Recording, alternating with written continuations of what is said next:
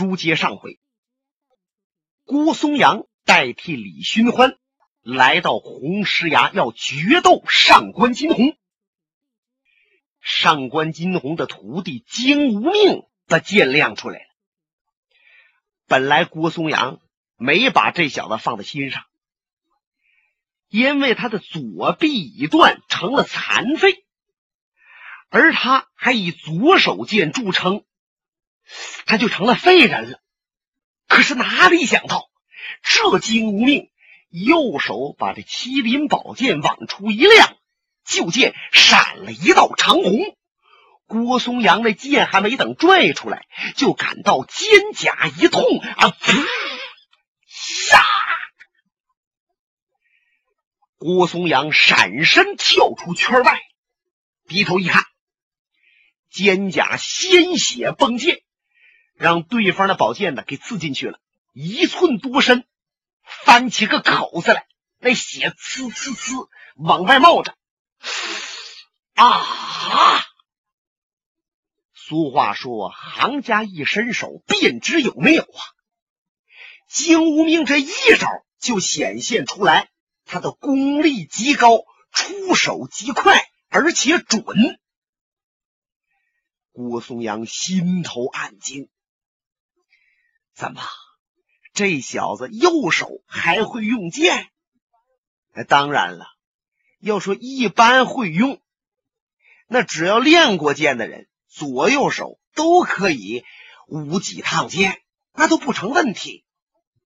可是想达到一定的火候，那就有说道了。据知，这金无命自幼习左手剑，招数特别的奇诡。那么他左手剑曾经胜过阿飞呀，他的左手剑还伤过少林的新登、新普两位大师。万万想不到，他的右手剑更快，更赛过他左手的快剑。这是郭松阳意想不到的，他吃惊之下，那两眼有点发呆。就见金无命那脸儿啊，得意的一笑。金无命这一生，他很少这么得意过。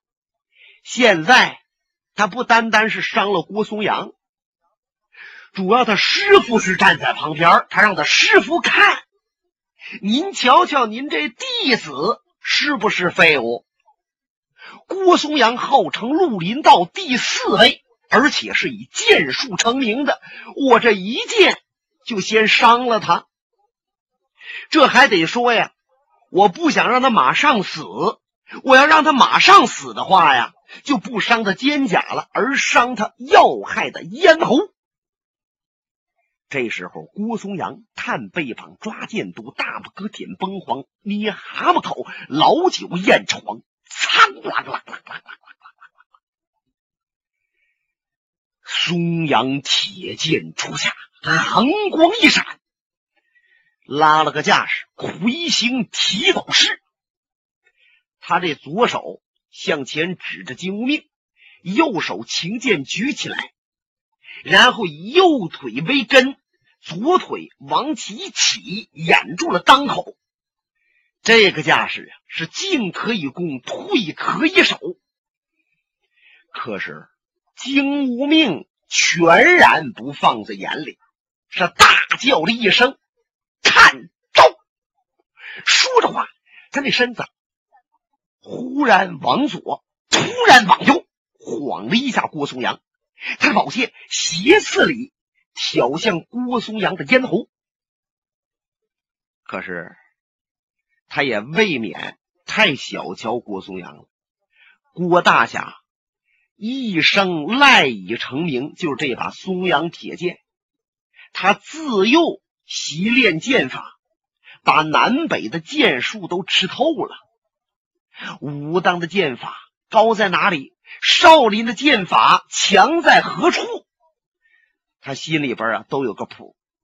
集诸家之长，补一门之上，所以，他这把剑练的也是出神入化。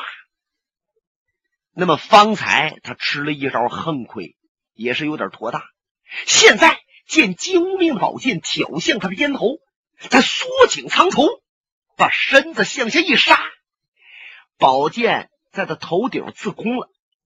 这一剑刚要往下削他，他的身子往旁边偏，躲过这一剑，然后一横自己的松阳铁剑，想把对方的剑压住。如果真要能压住，使粘字诀让对方动不了，他这把松阳铁剑就可以顺水推舟，横扫金无命的腰篮。可金无命这手剑用绝了，说怎么的？他本来啊，这剑向下一削，你看郭松阳闪开了，一压他的剑。金无命开始是叫万力，啪，往上一挑。那个意思好像是要把压过来的剑呢弹出去，可是忽然他的腕子往下一垂，他把自己这个剑尖啊就指了地了。郭松阳一剑压空了，说时迟，那时快，一道寒光唰啦，斜刺里横扫郭松阳的两肩。郭松阳暗叫：“不好厉害！”他那身子就玩了命的往旁边的一窜，他感觉到自己这胳膊就一发凉，擦！再看，鲜血淌出来了，疼的宝剑差点没扔地下去。哎呦！金无命这小子怎么不按常规运招？他那招数竟是令人意想不到的，从琢磨不出来的那个方位往里边进招，出奇制胜啊！看来我郭松阳都甭和上官金鸿动手，就要伤在死在这小子手里。嘿嘿，好吧，我是为我的兄弟李寻欢来和你们拼命的。古人云：“士为知己者死。”我今天就是粉身碎骨，也要和你们拼到底。郭松阳摆开自己的松阳铁剑，亮出自己看家本领，啊，唰唰唰唰唰唰唰，寻隙往里进头。可是就见金无命是越来越得意，啊，这把剑呢？是越来玩的越活，就见他呀，这剑走三盘九节，人身上有三盘，分上中下。上盘就是胸往上，主要指的是脑袋；中盘是胯胸之间，下盘就是胯下。那么每盘还分三节儿。金无命这宝剑呐，就专门奔三盘九节要害关节部位。郭松阳可感觉到威胁了，如果被对方刺上一剑，他就有性命之忧。可是想把对方躲出去，又十分的难，他的汗淌下来。旁边给金无命看着招数的上官金鸿不由得两眼闪亮。好，好，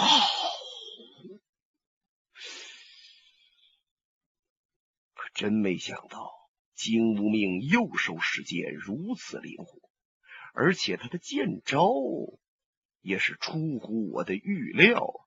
就凭这手剑，我纵是他的师傅。也有所不如喽。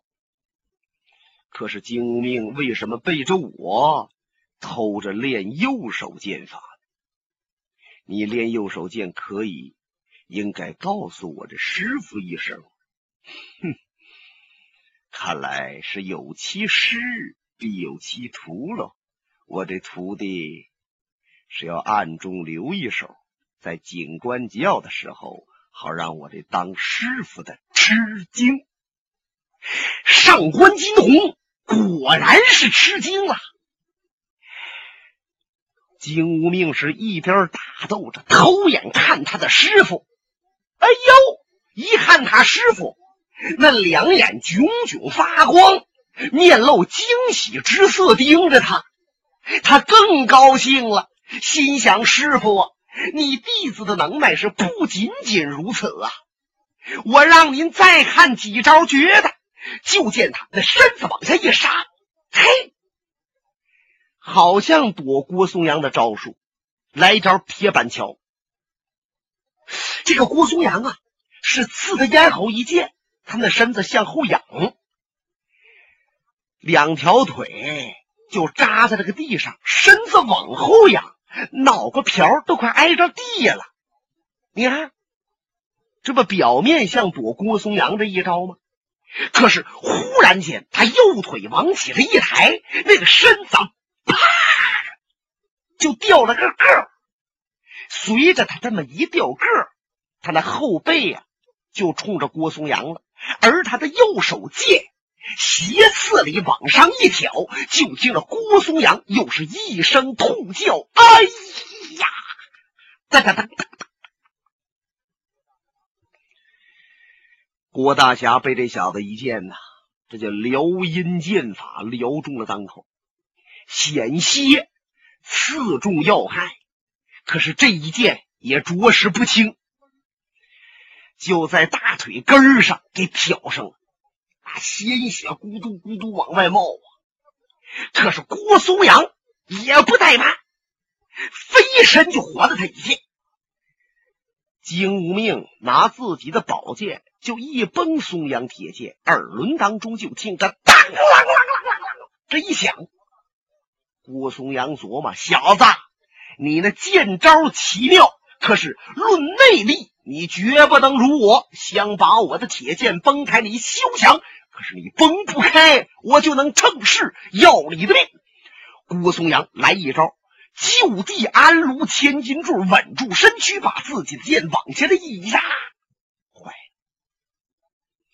郭松阳想以自己之长克敌方之短，比拼内力，可是没成想，金无命这小子。是故意露这么破绽，以剑崩剑，引逗郭松阳压他的剑。郭松阳这内力也叫上来了，劲儿也用足了，招也用老了，变不了了。就在这一刹，金无命的身子唰啦一飘，就转到了郭松阳的背后。郭松阳情知不妙，拼命的往前一窜身，感觉到后背一凉，擦！衣服被削开了，竖条条的一个大口子翻开了，鲜血直冒。简短结束，郭松阳、金无命两个人恶斗一百来回合，郭松阳身上已经中了三十多处剑伤，有十几处是致命伤。金无命。他又偷眼看了一下他师傅，哎呀，他的心忽悠一下子，心想这怎么的？方才见的师傅啊，两眼闪亮，颇为惊喜。可是现在再看，这上官金鸿脸色阴沉，双眉紧皱。精明当时招数就一乱，心想这怎么的了？我把郭松阳伤到这种程度。那招招都绝术，师傅您应该高兴啊！怎么面现不悦之色？精明招数刚这么一缓下来，郭松阳是虚晃一剑，侧身就走。金无命大叫：“哪里走！”刚往前一追，郭松阳回手一剑，把自己这把剑扔出去了。按说。七男子大丈夫，任舍千军，不舍寸铁呀！尤其这是郭松阳成名的家伙，那怎么能扔啊？但是郭松阳要脱身，把这剑扔了，当暗器抛出去。金无命低头闪身往旁边这一躲，再看胡松阳已经窜出了五十步开外，他还想往前追。上官一摆手，站住，不要追了。师傅，我可以追上他，他跑不了。没有必要他一定是死了。呃，金无命站那儿，愣呆呆瞧着他师傅，眼睁睁瞧着郭松阳跑的没影了。金无命把麒麟剑放起来，师傅，您老人家为什么要饶他一命啊？哼哼哼，那么你？为什么不赶快把他杀死呢？这精明的脸啊，涨得通红。他琢磨：哦，我师傅瞧出来了，我没马上把他杀死啊！当然，我是有意没立刻要他命啊！我要想要他命，在第五招还有第九招的时候，都可以刺中他的咽喉。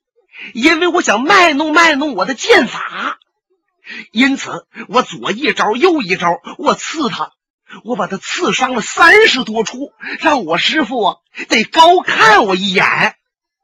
没成想师傅还有责怪之意。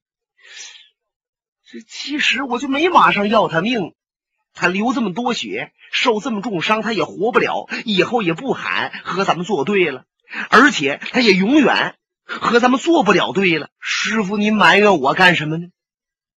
金无命这么想着，他慢慢把头低下了。金无命，你认为郭松阳这几十处伤，都是你剑法把他伤着的吗？嗯，你想的太幼稚喽。有几招确实是郭松阳躲不了，你把他伤了。可是有几招是郭松阳故意没躲，你把他给伤了。什么？我刺他，他故意没躲。金无命心里这么想的，可是，在师傅面前，他不敢顶嘴呀，他没说出来，两眼直勾勾的瞧着他师傅。因为郭松阳，他要让别人看他受的是什么伤，是在什么部位。被你伤的，好让别人在和你动手的时候多加小心。因此，你这几十招伤了郭松阳，或许是帮了郭松阳的忙，以后就有人能够治住你了。啊，弟子明白了，郭松阳是去找李寻欢。让李寻欢瞧他身上受的这个伤，好了解我进招的剑法。上官金鸿点了点头，正是。哈 救命！是抖动着自己四棱子脑袋，仰面大笑。他这一乐呀，脸上的肌肉来回抽搐。师傅，您放心吧，李寻欢他不跟我见面，然后罢了。真见面。我是快剑对飞刀，和他一定雌雄。他这话音未落，就在红石崖口那儿，有人拍着巴掌说着话跑过来了。金剑可说的太好了，别人不相信，我相信。就是小李飞刀李寻欢在您的面前，他也必死无疑。这爷俩一看，跑来的是那位林小姐林仙儿，怎么她来了？哎，就见林仙儿啊，还像以往那么漂亮，还像平常似的穿着一身雪白的纱衣。嘿，这纱衣随着她一跑，呼溜溜往起抖动，她这整个身子呀，就像个大蝴蝶似的。尤其他这两只眼睛，是长得是越来越漂亮了。就见他呀，舞动着小手来到金无命的面前。你看金无命虽然长得很凶恶，尤其是刚杀完人，浑身都是杀气，和那手握这拳，骨头节咯咯楞楞的。哎，这林仙一点不害怕呀。把自己的小手啊，轻轻地搭在金无命这拳头上了。金健康，现在我才知道谁是真正的英雄。普天下只有您堪称英雄二字。说这话呀，他撩了撩大眼睛，瞧着上官金鸿。当然喽，没有上官帮主的调教，金剑客也不会有如此高妙的剑法啊！我说的对吗？书中交代，这林仙儿啊，两三天没睡着觉，怎么着？因为他已经明白了，李寻欢没死，不但没死，暗中早准备好了要和那上官金鸿决一死战，他就害怕了。他想啊，李寻欢只要没死，不用过几天，我就得死在他的飞刀之下。我做的许许多多的事，他都清楚。我能够瞒得了、哄得了别的男人，我可瞒不了、哄不了这小李探花啊。那么，如果说过去他没有杀了我，是因为我和阿飞在一起呀。那么现在我不和阿飞在一起了，我就得赶紧找上官金鸿和金无命啊。只有在他们的面前，李寻欢才不能杀掉我。这不吗？林仙儿是暗中跟着他们俩来到红石崖，瞧得清楚，看得明白。金无命是战败郭松阳，郭松阳是大败而走，他这才出来说了一番恭维话。哪里成想，金无命厌恶的一抖手，闪开！啪！扑通！这林仙儿。那还能经住救命这一抖手，啪嚓摔在地下，轱辘出去五六步远。这林仙儿脸上可现出惊诧的神色，心想：就我长得这模样，我温柔典雅的过来拉你的手，还一个劲儿夸奖着你的武术，怎么着？你竟把我摔个跟头？你你！再看金无名，站在那就跟个木头人似的，七情六欲都没有，两眼灰不秃的，好像根本眼前就没林仙这人。林仙一咬牙呀，姓金的呀，你看不起我？哼！我今天就让你知道知道姑奶奶我的厉害。他扑噜扑噜爬起来了，掸了掸身上的尘土，到了上官金鸿的面前。帮主，这两天你见着你儿子了吗？嗯。林香这一问，上官一愣。他上哪里去了？你知道吗？我知道，他在哪里？他死了。谁杀的？林仙用手一指金无命，是他杀的。我亲眼所见，他杀了上官飞，还杀了两个剑侠，然后挖个坑把他们埋了。呀！虽然说上官是个冷血之人，可是那是他亲生儿子。听说儿子死了，被自己徒弟金无命杀了，他不由得两眼冒火，一回头盯着金无命。可是金无命好像根本没听着林香说的这几句话，还是那么木然的站着，就跟死人一般。过了许久，上官两眼的怒火才收回去，心气。才平和下来。林仙儿一看害怕，帮主，你儿子是我的好朋友，而且他很钟爱于我，他死了我心疼，你不想给他报仇吗？林仙儿，你和我说这番话都是废话。现在我让你明白一点。